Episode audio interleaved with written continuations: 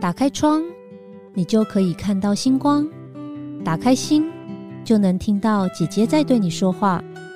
我是 Vivian，缘分让我们用声音相遇，让我带你走进姐姐的人生进行式，一起感受每个原创人生的精彩。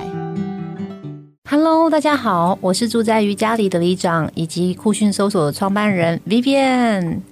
啊，今天录这一集特别开心，呃，因为我发现啊，全台湾的女性，大概十八岁到八十岁都非常爱聊一个话题，就是星座的话题。而且这一集的特别来宾来的时候，我周围的亲朋好友为之疯狂，都一直打电话传讯息给我说：“你怎么能邀请到他？我有好多问题想要问他哦。”我就说：“好吧，好吧，那你们就把问题写过来。”所以呢，我本来我们一般录音呢。都是录一小时，我怕今天要录到两小时，所以特别跟录音师讲说，我们这个录音室能不能再多延长半小时，好，以防呢这个问题呢回答不出来。而且我当时，我现在也有开这个即时扣印，好，就如果他们有什么问题的话，也是可以随时传这个讯息进来给我。好，我话就不多说了，我们一起来邀请我们今天的特别来宾——占星师苏菲亚。Hello，主持人还有各位听众朋友，大家好，我是苏菲亚。轰隆隆的枪，轰隆隆的枪，我要自己配乐。OK，好，那我跟苏菲亚认识呢，其实也真的是一个呃很意外的故事啦。总之就是我们一拍即合，然后因为我很少碰到跟我同年的女性，然后又就是讲话就是可以一开始就很疯癫的。那我觉得苏菲亚就是少数的啊。跟我同年，然后我们又很开心的聊到我们当年的一些事迹。但是呢，在一开始的时候，因为我要先让苏菲亚讲一下她是怎么开始接触这个占星的，因为我觉得那个故事真的让我印象很深刻。而且她只要讲到里面的 key word，就是那个人的名字，大家就大概就知道我们是差不多哪一年出生的啦。OK，好，其实我要讲，我应该是要有三个重点，第三个重点会讲比较长。第一个就是，其实我是大概国小一二年级的时候就接触占星。那那个时候是因为我先收到了一个生日卡片，然后上面就写母羊座还是白羊座之类的。那是我爸爸在书局书店，我们小的时候就是会在书店会卖很多那种明星的照片啊，或者是小书卡，啊，然后可能写白羊座几号到几号出生，然后就写一句话啊，所以我就啊了解我是白羊座，就开始很着迷这样子。第二个会接触占星的原因，是因为我妈妈很喜欢看命理书。我记得我家里，我妈妈第一套有买全书的，叫做《呃命理大全》，作者叫高山青，就是有什么占星学啊、紫微斗数、面相、手相，她放在那里，我就会翻嘛。哈，这是第二个。那我怎么样感受到我对占星的狂热呢？哈，当然我自己本身啦，就是我应该算是比较。很小就很幻想恋爱的女性，所以呢，我从小就是会喜欢注意我身边的朋友他们的生日。所以当我知道星座之后，我觉得太棒了，因为它就帮助了我，可以从旁边去观察他们，然后呢，去了解、猜想一些可能的事情。因为我希望他们喜欢我，我希望他们能够呃感受到我对他们的喜欢跟热情。大概在我五六年级还是国一升国一的那个暑假，然后我就看到了报纸上有一个广告，就写说呢，统一健康快乐夏令营。然后呢，我就看了一下什么东西呢？因为我就看到了有红孩儿，然后下面有一个很重要，对我来讲蛮重要的字，叫做星星王子。然后呢，我就看了一下什么东西，哦，原来是可以到台南统一的这个他们的黑 quarter 啊那边，他们可能在哪个地方办了一个夏令营。所以呢，可以跟当时的诶，算我们现在的防弹少年嘛，BTS 之类的红孩儿，没错，度过三天两夜的时间。那当然对我来讲，我不是他们的粉丝，所以呢，我觉得诶也不错啊。但是我看到下面是说，星星王子他会在最后一天这个做一个讲座，这件事情对我来讲是非常吸引的，因为我们那个年代并没有。像现在这么好的媒体资讯，了不起有广播，可是广播好像也没有讲到那些东西。你终于有听过一个人，然后是跟星座有关，然后他要来讲一个十二星座演讲，哇，太棒了！那条件就是那个要吃统一鲜虾什么鱼板面就对了啦哦，对，我记得就那杯面嘛。对。所以其实我很少吃杯面，我不知道你小时候喜欢吃，喜欢呢、真的吗？对啊，所以我就去拿了，我就买了一箱，对。就拿我的零用钱买了一箱，然后因为他是要把那个杯盖，对。几什么放几个杯盖去，就是去抽奖，是，对我就很认真抽奖。嗯。那，当然我想说不一定抽中这样，但我居然抽中，哦耶！但是你要先听完红孩儿，对。而且我呃，我觉得最有趣的应该是说，啊，因为我们抽中了，所以就是要去，就跟着这群中奖的朋友从火车站啊、经过这领队带到台南去，然后我们就分房间。所以我们这三天两夜的活动呢，我每天都在跟那些红孩儿的粉丝们这边耶哈哈 然后更可怕的就是大家就要抢 红孩儿谁谁谁喝过的杯子，对，谁踩过的纸？哎、你知道那种震撼，而且这件事情呢，不是只有白天哦，晚上因为好像四人房还是几人房，你就看到我另外三个室友都在。晚上一直在那边 murmur，然后一直在讲回来的故事，嗯然后在讲他们如何这个收集他们的什么唱片啊，对或照片，反正我就在里面就就是有点像间谍，对我就混进去，对啊，不错哦，嗯其实我没有那么那么疯狂啦，嗯但是很有趣，就是去享受他们的疯狂。终于，终于熬到了第三天结束，开始收好行李之后，我们最后场就是要听完星星王子的讲座，对，然后就是要带行李去坐火车了。是所以我超级嗨，就是很开心。然后现场就是要带我们到一个国小的礼堂，然后小大家都围地而坐。你看我记得多清楚。然后我的日记上还写着，就是看到新一王子穿着白色的衬衫、牛仔裤，很帅气的走进来，这样。嗯然后我想，嗯，我准备好了，yes。然后后来他就讲完之后，他就说他要来问三个问题，他送出他的十二星座书这样子。那你是什么星座，就送你什么书这样。然后我就觉得很开心。然后他就开始问了第一题，然后问了第一题的时候呢，我就举手回答了。因为就是全场就我一个最兴奋啊，因为其他人都在宿醉，就是前 前面三天已经追星追到疯狂，对。就那天就哦、我不能说他们不喜欢星星王子，只是他们重点对，是红孩儿，对，嗯。所以对我来讲就是那是我的主战场。对，期待已久的，对嗯。对，然后我就举手，就拿了第一本书这样。然后他的第二个问题，然后他又问了，我又知道，我觉得我怎么可以不答呢？对，我就是在等那三天两夜，所以呢，我又举手。然后那个时候，星星王子就看一看，就说：“同学，我们把机会让给别人好不好？”嗯这样。然后那时候我心想，嗯，可是没有别人呢，就是只有我啊。我等这一刻等多久了？对对，他说：“那你可以把手先放下，我们等一下别人好不好？”我就说：“嗯，好。”然后那时候就是你知道我是白羊座、母羊座的嘛，就会有点气嘟嘟的，觉得嗯，对，我都等你等那么久了哈。那后来真的就没有小朋友举手回答，所以我还是特例就是希望让我回答第二题，但他说没有奖品，嗯，因为就是一本嘛，我已经拿到了，对就是让我很开心这样。那对所以经过那个历程之后，我觉得你知道人有的时候不会知道自己那么疯一件事情，是，是你看到遇到一件事，然后你的反应，然后你会觉得哇哦，原来我对这件事情那么疯狂。所以我觉得在座的这个听众朋友，如果有认识星星王子的话，一定要把这一集播给他听。我觉得他听懂一定很感动其实动。你知道吗？他是知道这件事的，哦，因为某前年吧，因为没有记错，前年。因为我有把我那个日记放在我的脸书上，嗯哼，就是就是我参加这个活动，那个时候以小学生或是要升国中的那个小朋友的角色在写这件事情，然后呢，结果他就来留言了，哎呦，那你就们后来有见过一次面，这样子哇，很感人吧？很感人啊，很感人呐、但是我想他应该没有办法理解，那为什么这个小孩子当年要这么的生气？那你看到他那天应该很兴奋吧？呃还是也还好了？我觉得是兴奋的，但是就跟当年的感觉不太一样，不是嗯当年那种好像你期待很久对对对，然后可以去看到这种明星的感觉。啊，你们看这故事是不是很有趣？你看我再听一遍，我还是觉得听得津津有味。但是你知道吗？因为台湾的女生其实就是像刚刚苏菲亚讲的一样，就是台湾女生都非常爱。讲星座，特别就是会运用在爱情上面。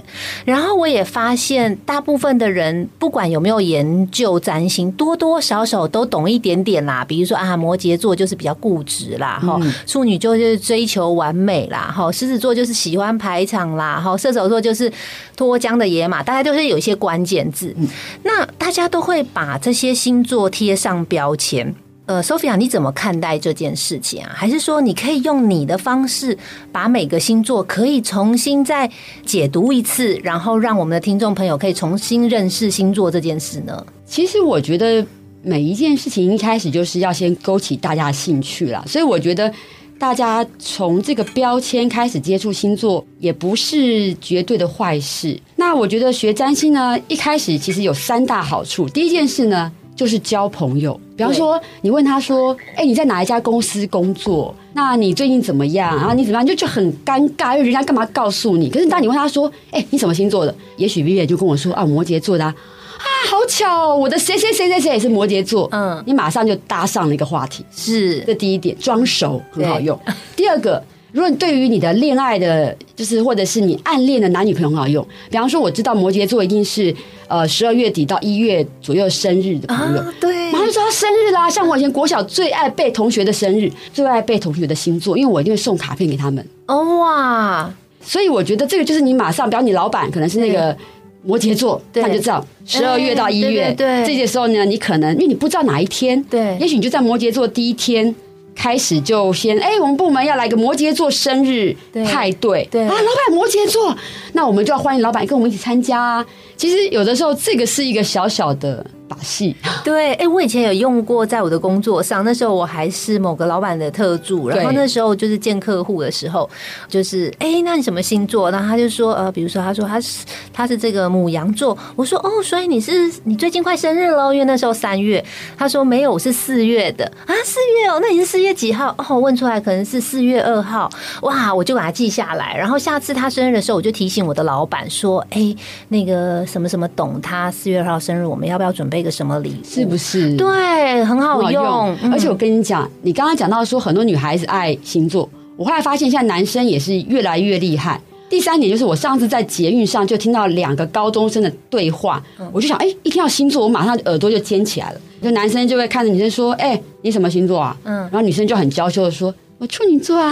然后呢，男生就说，哎，那处女座的会很龟毛吗？女生就说，哪有啦。然后男生就借这个机会说：“那不然你觉得你哪里不像？你有什么不一样的地方？”聊起来了，而且他就是想要打听这个女生的一些兴趣嗜好。对对，聪明哎，是不是？然后我那天就真的就贴在那个监狱门上，一直一直抓着我的那个，明明我就可以坐下。你有没有助攻？没有，因为我很怕他们来问我问题。但我就很想听，到底现在小男生怎么样去。就是跟女生在搭话上面用一些星座技巧，可是我觉得他讲的很好哦。OK，讲的都有对，有做功课。对，所以我觉得如果我们不要用那么严肃的角度来看星座的话，我觉得它是一个很好拉近彼此距离的一个方式。嗯，好，那但是你说十二星座有没有些关键字的特质？有。那我觉得其实现在大家都被媒体训练的很好。嗯，好，只是说。我会比较希望大家不要被那个标签带到一个死胡同，就是说把每一个星座讲的比较坏，因为其实每一个命盘每一个人他都有比较复杂的特质，你很难用一个呃一句话或一个事情定义它。但是当然，你想要先了解它，你可以先这么切入，但是不要太快被它就是限制住这样。对对对，我就有一个问题想要请教 Sophia，就是你知道，像我们现在在周围嘛，很多有的时候会不小心得罪人，有的时候就是讲话可能太直啊，或者怎么样。那可能每个星座对付的方式都不太一样。如果碰到不同星座在这个气嘟嘟的时候，哦，我们十二星座要怎么去应付这些在生气的人呢？我觉得很重要的问题之一就是你要先看看自己到底敏不敏感。对，因为你当你问这个问题，其实你还蛮敏感的。对，因为有些他生气是你根本看不出来的，不知道对方已经生气了。对，像我们常用的一个星座分类叫做阳性跟阴性。阳性星座就是所谓的火象星座跟风象星座。那如果这种星座特质强的人，他就是喜怒你是知道的，这个就比较容易去面对。你说像母羊、狮子这种吗？射手或者是双子、天秤、水瓶。当然，风象星座也许可以稍微冷静一点，但是你会感觉到。他们的喜欢不喜欢是比较能够自在的表达出来，OK。但是另外一个所谓的阴性星座就土象或是水象，土象的话呢是最难看出来，就金牛啊、处女啊、摩羯。如果你的老板或是一些很重要的人，他们是这些星座，他很能忍的，他觉得好，你得罪我，可现在我们讲的事情跟这没关系，好，我就记在心里，但我不一定要发脾气。但是他在心里就偷偷的画下一杠，是苏菲亚今天得罪我。那或者水象星座。他可能也是要跟你有一段比较这个时间长一点的相处，他才能够表达他对你的感觉，所以他有可能会隐藏。所以我觉得，若是遇到会隐藏的星座是难的，但是很重要的事情就是说呢，如果你要对付，就是大家到底怎么解读这个对付？你是像希望他不生气，还是你希望你吵架赢？呃，希望他不生气。比如说，周围有呃一些同事啊，哦，比如说大家在合作上，可能刚刚讲话讲的快一点，他在生气。可是我知道，比如说他是处女座好了，嗯，那处女座在生气，我感觉到他在生气了，那我应该要怎么让他不生气？那或者是摩羯座好了，好像我自己有一点是摩羯座，摩羯座可能爱生闷气，好，然后爱冷战。那这种。爱冷战的，那我们其他星座要怎么样去让这个冷战结束呢？类似像这样子，了解。像你刚刚讲的例子都是土象星座，对，所以我觉得土象星座很简单，就是你要闭嘴，就跟他冷战就对了。不是不是，先让彼此冷静下来，因为他们其实呃是可以在冷静之后比较能够就是用一个理性的态度面对你的。但是如果你在当下你就是要跟他讲道理，那万一你的道理就是讲不过他，或者他就是主管。哦，那就蛮惨的哦。但像处女座是特别容易碎念的，他本来可能只想念你两句，那你回他之后，他想要念你十句，那就没完没了了。所以我觉得，假设是土象星座的话。他在念的时候，也许你我们就需要先确定你手上的资料有把握是你是站得住脚的。那有有的时候，也许也不一定是很理性的事，就是男女朋友吵架嘛。我觉得就是比方说给彼此一个小时冷静一下之后，我觉得这个星座你可以去哄哄他啊，就是说不要急着急于一时就想要解决，先让他沉淀一下。对，属于冷战型的这种土象星座的，就让它沉淀一下之后，一两个小时之后再去哄哄他。对，那他一两个小时后，他可能还是想要争论他是对的，你就是对，你是对的。哦，OK。那火象星座呢？像什么 母羊啊、狮子？我觉得火象星座像我自己就是啦，我们比较爱面子。嗯，就有的时候我们就是可以有包容。但是如果你刚刚踩到我那根毛，就是让我没面子，我可能就会觉得我那个气就出来了。对，那火象的人其实就是你叫他火嘛，所以你绝对不可以再加油添醋，或者是浇油，这样一定会。火上加油很惨，所以这个时候呢，我觉得有两个方法，就是比方说要幽默感，好，另外就是说，呃，你要先说，先肯定再否定，就说其实你你讲没有错，你是你，我觉得我可以理解你的想法，但是我可能我刚才我是从另外一个角度切，我觉得可能那件事情给我的感受是什么，就是我们不要针对那个人。啊，就我是说，哎，你是那件事让我不是很开心，可是可能那是我个人的感受，跟你没关系。所以我觉得火象就是你不要针对他，因为不然他很容易在气头上就是想要跟你对着干。嗯，那如果就是呃耍宝呢，说哎呦哎呦，你看看你气嘟嘟的好可爱哦，这种对付火象星座有帮助吗？有，像我有一次跟我老公吵架，我们俩都火象的人，嗯，他就后来就一直念一直念念，我很烦，然后我就开始在地上打滚。对，然后我就说哦，不要再念了，观世音菩萨，是猴子知错。然后他就整个傻眼，就觉得你在干什么？对，然后他就忘记他念我什么。对对对，因为我觉得就是碰到这种会逗你笑的，然后无赖，我觉得我也受不了哎，我也觉得很搞笑哎。对，所以我还我觉得还是要看事情啦，但是就是。呃，如果是工作上的话，也许多一点幽默感，让老板觉得其实你并不是在，就是说不信任他、不支持他，你只是发表你个人意见。但是你你觉得你老老板讲的话，你还是可以参考的。我觉得火象很需要那种被尊重或者是被支持的感觉。哦，那风象的星座呢？风象星座其实真的，我觉得就是比较属于理性聊天型的，就是他可能希望在理。理上面要能够站得住脚，或者比较有这个优势，那我觉得就要看你的状况啦。如果你现在就是踩在他的这个痛处上，而且你是有胜算的，那我觉得就是得饶人处且饶人啊。好，那如果你是讲一讲，觉得哎糟糕，他好像比较有道理，而且气势比较强，那你要转，因为风向也会转。风向是你对他强，他就跟你强；你跟他软，他可以跟你软。哦，这就是遇强则强，遇软也软。就是跟你软的时候，你可能就是比较客气，或是跟他呃讲个玩笑，他他其实也是可以，可以慢慢收回来这样子。或者说，对啦，其实你刚刚讲的也也是有道理啦。对，但当然也有可能他会在就是呃刺你一下什么。可是我觉得重点是我们今天到底希望对方他有什么样的回应，就是我们不要把。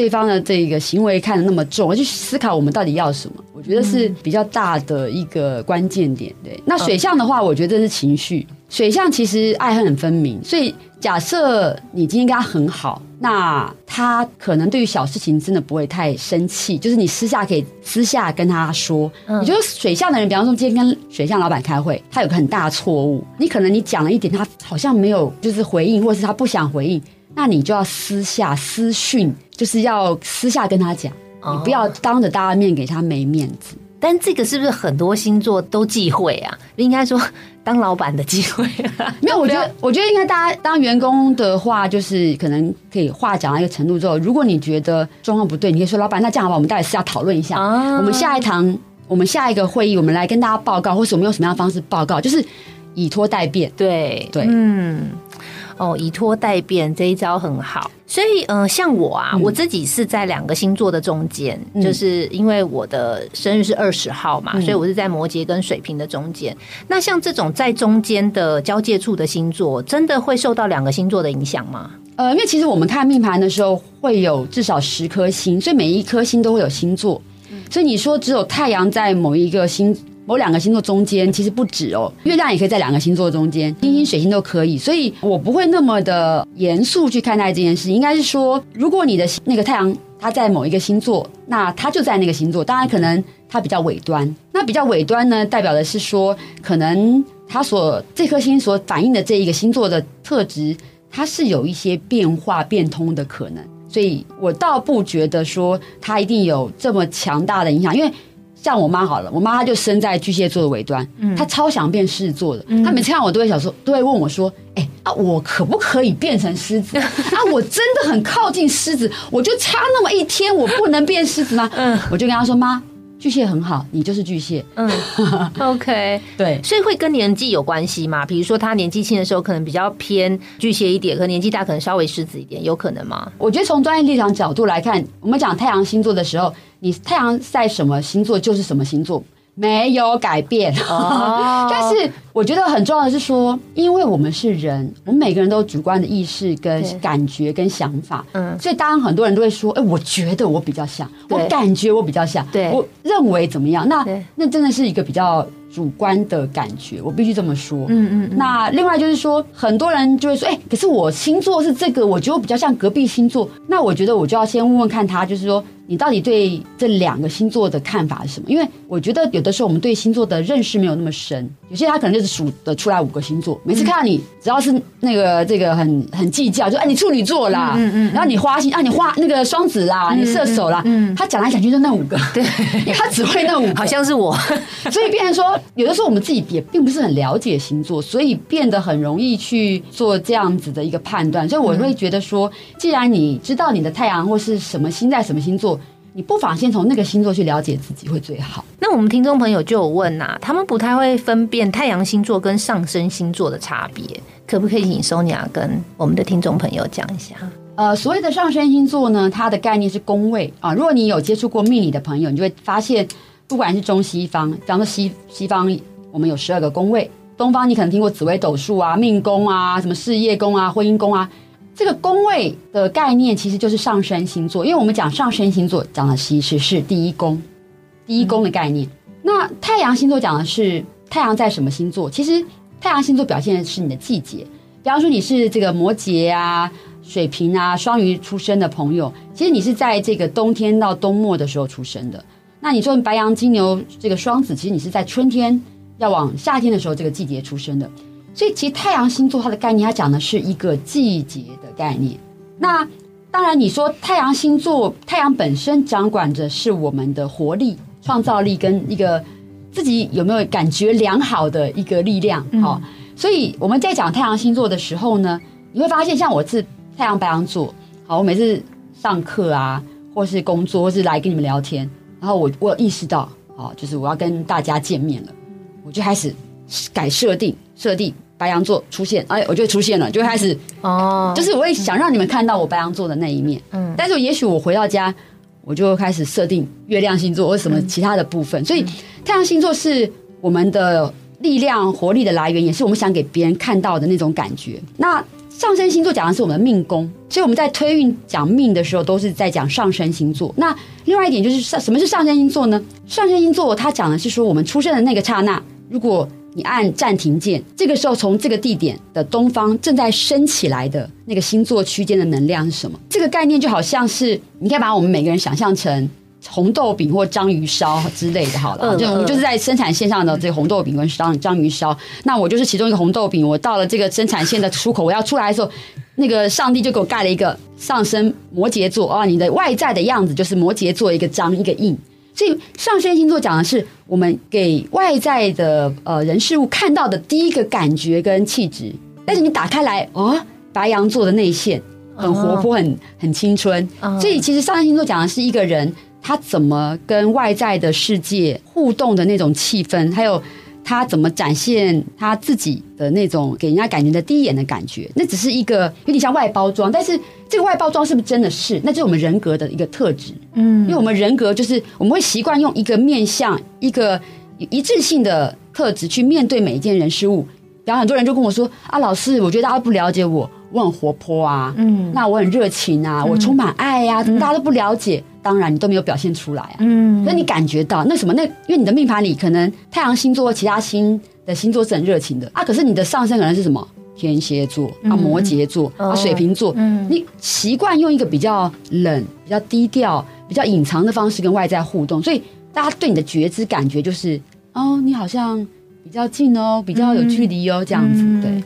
所以这也可以呼应到说，为什么有些人我们会发现他的个性跟他表现的，或者是说我们以为他的星座其实不太一样，对不对？对对，像我就有遇过，就是母羊座的朋友，可是呢，不一点都不觉得他母羊，因为大家都会觉得母羊是很冲动啊，很热血啊，可是。他表现出来的就是感觉是比较比较优柔寡断呐、比较温和啊，那这就有可能跟他的太阳跟上升星座呃不一致有关。对哦对，那各位朋友，你可以想，因为我们的命盘它其实展现的是你出生的时候那个天，就从出生地看那个天空。那你看太阳星座讲的太阳嘛，对不对？嗯嗯所以如果你是白天生的朋友，你的太阳是很明显的。那你如果是晚上出生的朋友，晚上当地看不到太阳啊。嗯所以你这个太阳星座的特质是非常的个人生活的、内在生活的，也许就是周遭人看到的。嗯，是不是跟社会化的过程也有关系？比如说他的家庭也会影响，比如说他隐藏了他本身的性格之类的。会，因为我们每个人出生的时候，家庭会给我们不一样的训练嘛。对比方说你就是母羊座的，你一出生，你爸妈很严格，嗯你只要一调皮就打，一调皮就打，打到后来你就开始被制约了，对不对？嗯对啊，也是那种一那种情形啊，对啊。那我们还有一个听众朋友有在问哈，那我觉得他大概是因为最近有心仪的对象啦，嗯好、或是想要准备有心仪的对象。他说，如果有心仪的对象，要怎么从命盘上面看到对方跟我合不合适？对这个问题，我们要回到说什么叫合不合适。我以前其实出过一本书啦，哈，在教大家怎么样恋爱跟追男追女。其实我觉得一开始在恋爱的时候呢，我会建议大家抓四个星座：太阳、月亮、金星、火星。金星跟火星呢，其实讲的就是跟情欲、感情有关。所以如果你是有心仪的对象，你是希望两个人感情有来电的感觉，最好金星跟火星呢，就是能够彼此是都在火风水土，或者是说都在火象风象，火象风象是一组，水象土象是一组，因为这代表什么意思？代表说我们对于爱的表达跟感觉的频率是一致的。就好像那个收音机嘛，对不对啊？可能年轻朋友可能不太了解收音机，就是我的频率是吱吱吱吱吱，它是滋滋滋滋滋，你们俩接不上，所以你再怎么样就是释放魅力，他可能也觉得你在干嘛。但是有的时候你可能做对了一点事情，他觉得天哪就被你吓到了。嗯好，所以金星跟火星其实是很重要的。所以我觉得要先看，呃，假设你喜欢的对象，你要知道他的生日，你就可以先上网去查一下他的这些星座。那通常我们会习惯是以金星的方式去，这样讲好不太好，但就是要要去跟他互动。比方说，这个人他可能金星是在母羊座啊、狮子座啊、射手座啊，那我就不会建议你在那边当壁花，偷偷的关注他，嗯就是要参加他的活动啊，跟大家的群体去唱歌啊、打球啊，嗯然后要自在的展现魅力，因为他其实是很热情的，嗯，就是要要赶的。比方说像之前那个大 S，他的就是现在的呃先生呃对。具俊晔，对。他的金星就在狮子，哦。那他太阳是在处女，所以如果你一看一一般的占星书，你说哦处女哦。他可能喜欢温良恭俭让、娴熟、安静，嗯在旁边一直看书，对不对？可是，那你这样就追错了。嗯。好，那可能是长期生活的一一个表现，就是说我们太阳、月亮呢，太阳是我们想要表现我自己的样子。所以，比方说今天这个男生是太阳狮子座，那代表是说他想成为太阳狮子座样，所以你要让他感觉他跟你在一起，他就是太阳，不是说你要变太阳哦。哦，那那月亮呢？月亮是我我们要看月亮星座是说，如果你想跟他长期相处，很多人说相爱容易相处难，就金星火星如果很对盘的话，你会发现那个火烧的很旺，嗯可是可能两三个月后就觉得食之无味，弃之可惜对对啊，或者是说好像很容易吵架，那是月亮，因为月亮跟我们的内在安全感、情绪是有关的。嗯好，那像如果你要做夫妻的朋友，太阳跟月亮要互相的有一些连结，或是比较适合，这样子两个人呃生活会比较怎么样？互相支持，比较能够长久，因为。婚姻本身是一个伙伴、生命伙伴的关系，嗯它不是天天要做爱或是要送礼、要激情的一个组合。对，所以我会建议很多朋友，就说，呃，如果你要先了解这个人，啊，你要先了解他喜欢什么金星、金星星座，然后呢，跟他在一起，你要怎么样表现让他有安全感？比方说，有些人很害羞，嗯可是你要看他月亮星座，他的月亮星座会反映出他的安全感的呈现。比方说，他的月亮如果在风象星座，这个人其实私底下很爱聊天的。他就算不爱聊天，我跟你讲，你传讯息给他聊天，他很爱的。那有些人他喜欢传讯，有些人不喜欢。那如果他月亮是在土象星座，土象星座是一个很感官的星座，就是看得到、闻得到、摸得到，所以你可能就是要常常出现在他旁边，不小心碰到他，对，对，不小心有眼神的交汇，不小心有在传递咖啡的时候摸到，对，就是要晃来晃去在，然后不小心让他闻到你最近换了香水，啊，对，就是他感觉到你的存在。对。就是如果像月亮在水象星座的人，他可能很情绪化，所以嗯。你可能要让他感觉你没有那么侵略性。你要慢慢的靠近。那对于你接触的对象是月亮在水象，就巨蟹啊、天蝎或是水双鱼的朋友，那我会建议你看一本很有名的文学名著《小王子》。OK，它里面讲的那个狐狸嗯跟小王子的那个交流的方式，它其实讲的就是那个水象星座喜欢今天在十公尺外，明天在九公尺外，后啊，天在八公尺外，但你不要一下子，就拉到一公尺了。对对对对对，嗯那种感觉了。所以说，你刚刚就是说，哎，如果说要看对方的这个星座，不需要看到时间，对不对？只要看到他的出生年月日就可以了。是的，所以为什么我们要知道别人生日很重要？因为嗯第一个呢，呃，我们在行星的移动位置来讲。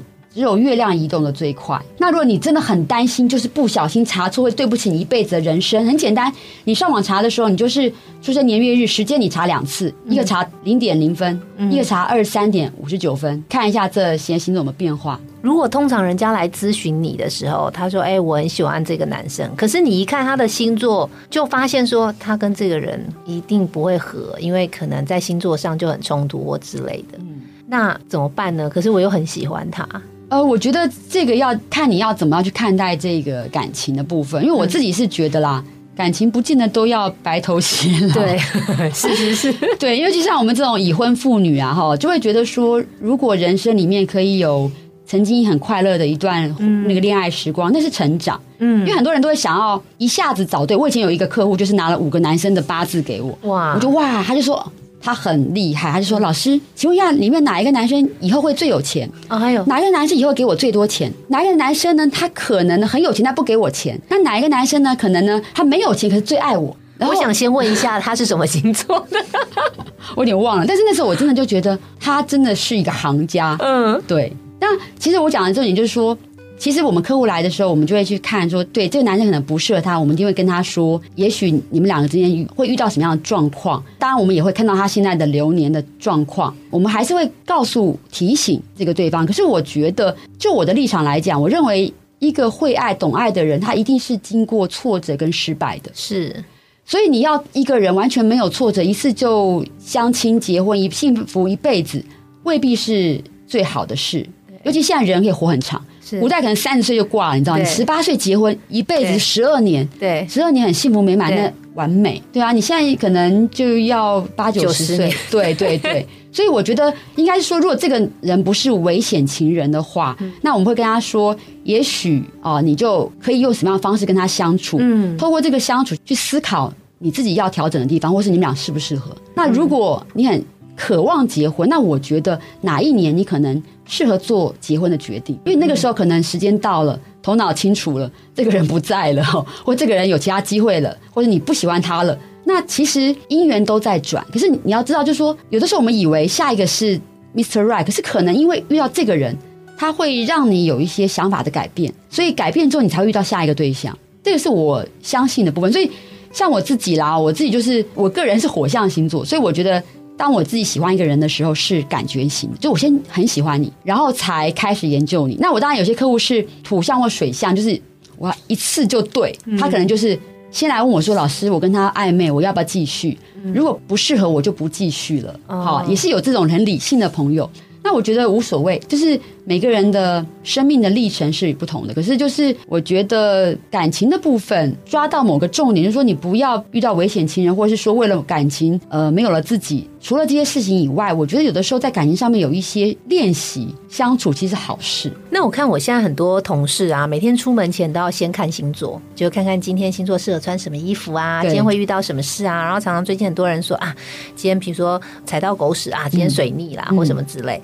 我也想请教你们，每天看这些隔日星座或者每日的运势。是怎么研究的？是怎么列出来说，呃，明天的运势会怎么样？因为行星每天都在移移动啊，像月亮来讲，它两天半移动一个星座，所以它移动速度是最快的。那我们每天的星座就会看这些行星之间的运作，然后呢，他们的靠近或者是远离，然后他们是属于呃处在一个很和谐的状态，还是不和谐的状态？我们会透过这些方式去来看到对每个人的影响，就好像这个气象。对你今天看到大气的状况，然后这个这个湿度啊，然后风的状况啊，怎么样？可能。今天容易下雨，或是不容易下雨，就是我们可以把它想成是一种运势上面的这种气象报告。原来如此，觉得再谈下去，今天那个时间可能会谈得太长。可是，在节目的尾声，我觉得我还是要帮听众朋友问一下，因为现在是已经是三月的时间了嘛，那我们还有后面还有三个季度的时间，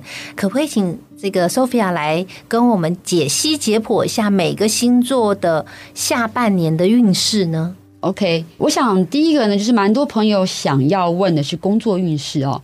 我觉得其实呢，今年应该蛮多朋友会想要换工作，或者是说非自主的改变工作内容，比方说工司里面有一些调整、整病，好，或者是怎么样。所以今年其实这个事情是多的，大家就要学着是比较平心静气的看待它。今年在工作运势上面来讲呢。我们每一年看运势，大家都希望知道自己是不是最好的啊。我们在看到好与不好的时候呢，就要看到一颗很重要的星，叫木星。木星是吉星，它就好像一个圣诞老公公，他每年来翻牌子，就是哎哪几个星座是最幸运的这样子。像上半年五月十七号之前，这个木星它都在白羊座，好，所以呢，对他来讲，就是木星来讲，他就很容易。这个加持庇佑火象星座白羊、狮子、射手，不代表这三个星座没有别的烦恼，而是说，也许你会遇到一些风雨，可是就是有人伸出一只手给你一把伞，或者是让你可以有个地方歇脚，或是有一个很好这个去处哈。所以火象星座朋友在上半年，特别是五月十七号之前，觉得就是一个很好的把握表现自己的机会。然后呢，呃。站到一个位置，那风象星座朋友哈，包括了这个双子啊，这个水瓶啊，还有这个天秤座朋友呢，其实，在五月十七号之前也是不错的。不过这里面呢，很有趣的是，因为受到星象的影响，双子座在今年上半年五月十七来到一个高点，因为他之前可能机会不错，所以从前面连续到今年上半年都是这样一路往上走的。但是人不会永远有高峰。好，所以双子座可能在上半年就是要懂得见好就收，或是你要准备新的下一波的冲刺计划。那水瓶座不一样，水瓶座因为天象的关系，之前可能都觉得压力很大啊，不是很顺啊，不是很开心啊。其实上半年就感觉到那个感觉就不太一样，你好像手脚的那个束缚被解开了，嗯，比较轻松了。然后可以做自己想做的事，然后你又想做点不一样的事情。那所以我觉得风象星座朋友对于上半年也是一个很好很好的把握的时间。那所以除了个人表现以外，在感情上面也是一样，就说这几个星座六个星座火象风象。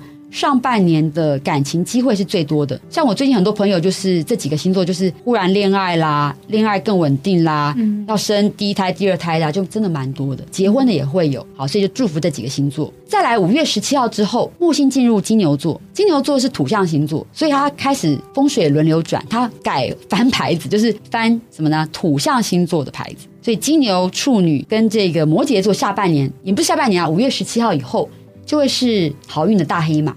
那么开心，开心开心，但是这三个星座里面呢，又有一点点不一样的是，嗯，这三个星座在事业上或者是在感情上面是好的。那不过呢，可能处女座的朋友开始慢慢压力会增加。那金牛座朋友就是过往的束缚开始解解套，然后有容易有一些比较不一样或是震荡，但是很突破性的发展。但土象基本上，我会建议，如果你是属于这类型的朋友，你五月十七号以后可以怎么样，好好的把握。所以，像有些朋友就说：“哎、我想换工作。”我一看他土象星座，我就说：“你好好找，不要急。好工作有机会在五月十七号以后出来。如果你现在没有很满意，不要勉强自己，那个时候再换。那感情的部分，基本上我觉得你可以去问问看、聊聊看，应该蛮多土象的朋友也开始有点在蠢蠢欲动了。那这里面，我觉得处女座朋友要稍微慎选一下，因为接下来的流年里面，处女座会比较需要对关系承担责任。什么叫承担责任？就是被婚姻套牢了嘛。那如果你跟爱的人在一起，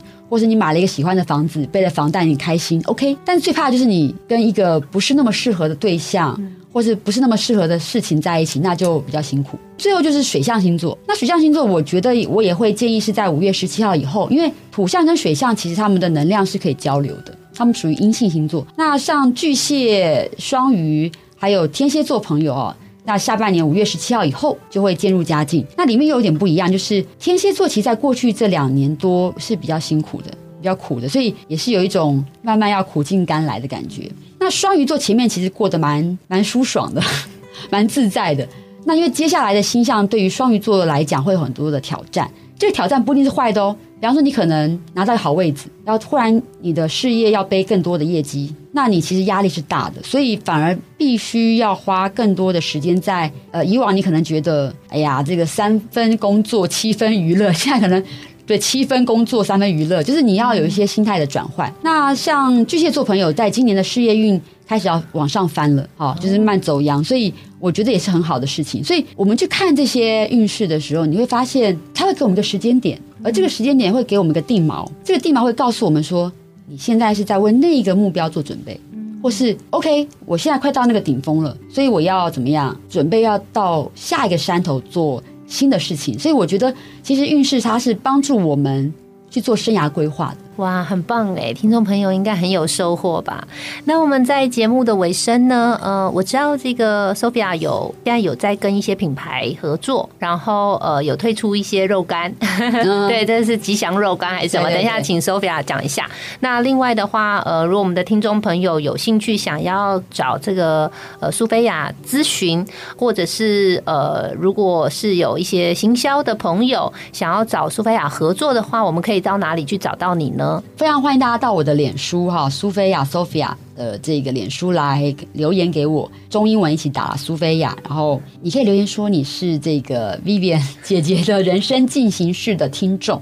好，那我就会知道，就是这是我们的秘密的，好一个一个 password。那我我想我们就可以好好的聊一下这样子。对，嗯嗯，那肉干的部分呢，就是一个蛮有趣的机缘，因为刚好有厂商希望能够把饮食的文化结合一种很喜悦，然后跟运势有关的。呃的这个概念结合，那他把他的肉干做的很像签网，就抽签。我们知道庙里拜拜会抽签嘛，对不对？对，所以这个签它到底上面要有什么，然后我要怎么抽，那就是我跟他的合作。所以每一盒的肉干里，它都有一个主题，比方这盒肉干就是你想求财可以吃的。那另外呢，就是在吃这盒肉干的时候，它里面都有个签网。所以像我自己来讲啊，就是比方说我我自己啦。我可能不会一一次吃完一盒肉干，那我可能在今天打开肉干，我一抽，哎，不是千王哦，那我的运气 OK。嗯，但我今天换抽千王，天哪，天哪，我要发了，我就会给我自己一个很正向的一个支持啊，我对觉得蛮好的。再来就是我上次上课的时候带肉干给学生吃，然后我们就是比方说一盒肉干也许有七八条，那每个学生一起抽，你就会发现很有趣，就是有一些学生他吃不同主题的肉干，他就是会抽到千王。哇，拿到两三个千网。